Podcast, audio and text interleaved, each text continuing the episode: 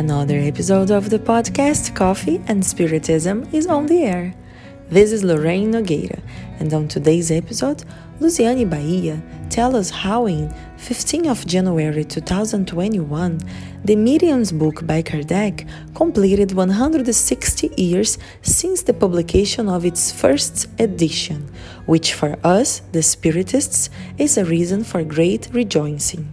Entitled The Medium's Book, or Guide of Mediums and Evokers, this is a work composed of two parts. The first, called Preliminary Observations, containing four chapters. These are Do Spirits Exist? The Marvelous and the Supernatural, Plan of Proceeding, and Theories.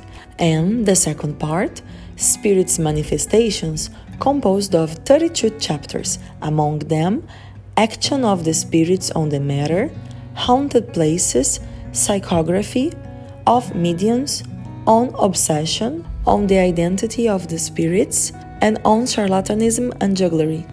As a description of the book, just below the title indication, we find the following text Special teaching of the spirits on the theory of all kinds of manifestations, the means of communication with the invisible world, the development of mediumship, and the difficulties that can be found in the practice of Spiritism, constituting the follow up to the Spirit's book. It is an overview on mediumship, fruit of the hard and dedicated work of Professor Rivail with the support of the benefactors who take part on the team Spirit of Truth, and it brings to the world the study and analysis of mediumistic communications based on laws and principles with safe guidelines, which provides the scholar with content rooted in serious foundations which dignify the Institute of Mediumship.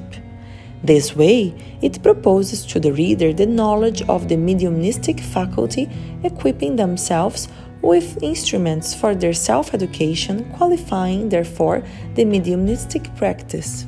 With Spiritism, mediumship leaves the status of miraculous, unusual, quackery, fun, curiosity, and gains dignity, respect, as an instrument for the evolution of the being, so that it can overcome its difficulties in itself with self knowledge, identifying the reach of mediumship, in addition to apprehending the great beauty of serving making themselves available to help countless disincarnated brothers who are in ignorance of the immortality in which they are immersed and in atrocious sufferings.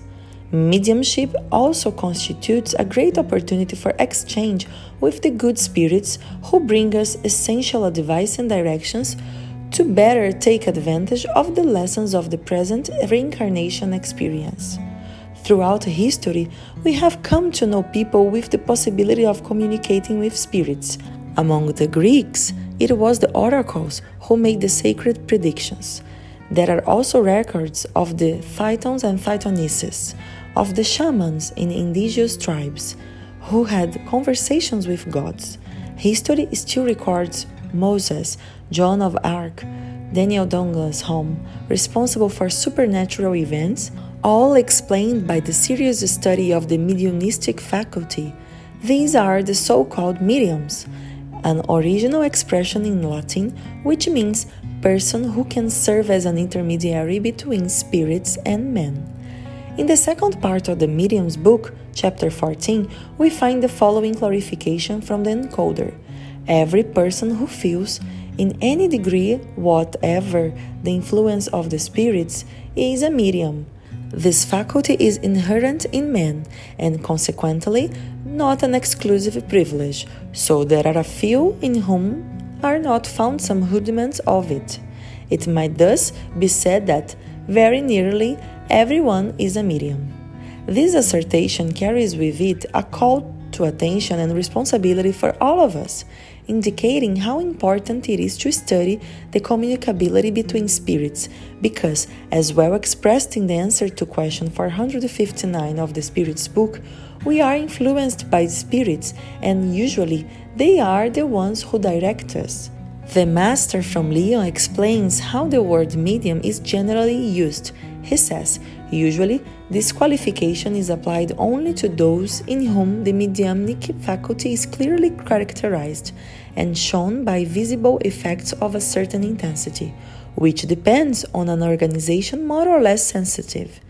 They are, principally, mediums for physical effects, sensitive or impressionable mediums, auditive, speaking, seeing, somnambulistic, healing, pneumographic, writing, and psychographic. About mediumship, there are many doubts, such as Is the development of mediumship related to the moral development of mediums? Why is mediumship not a privilege of good men? Will mediums who misuse their faculties suffer the consequences of it? Is it absolutely impossible to get good communications from an imperfect medium? By what signs can we recognize the superiority or inferiority of the spirits? Can spirits guide men in scientific research and discoveries? Can spirits give advice regarding health? Obsession taken to a certain degree could lead to madness. These and many other questions are addressed in the magisterial pages of the Medium's book, which, as we said, completed 160 years since the publication of its first edition. May this anniversary serve as a stimulus for us to know, study, reflect, and review this liberating and instructive work, which invite us to be masters of the reign of our existence, managing our abilities, faculties, and the influences that are suggested to us.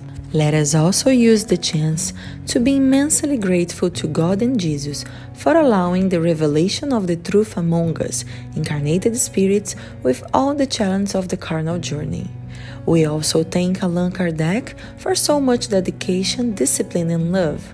We thank the spiritual benefactors for their mercy and support, and for the directions that provide us with so much security and education for the faculty of mediumship. We are also grateful for the countless good or bad spirits who were special laboratories to unveil the invisible world and the communicability between the two worlds of life.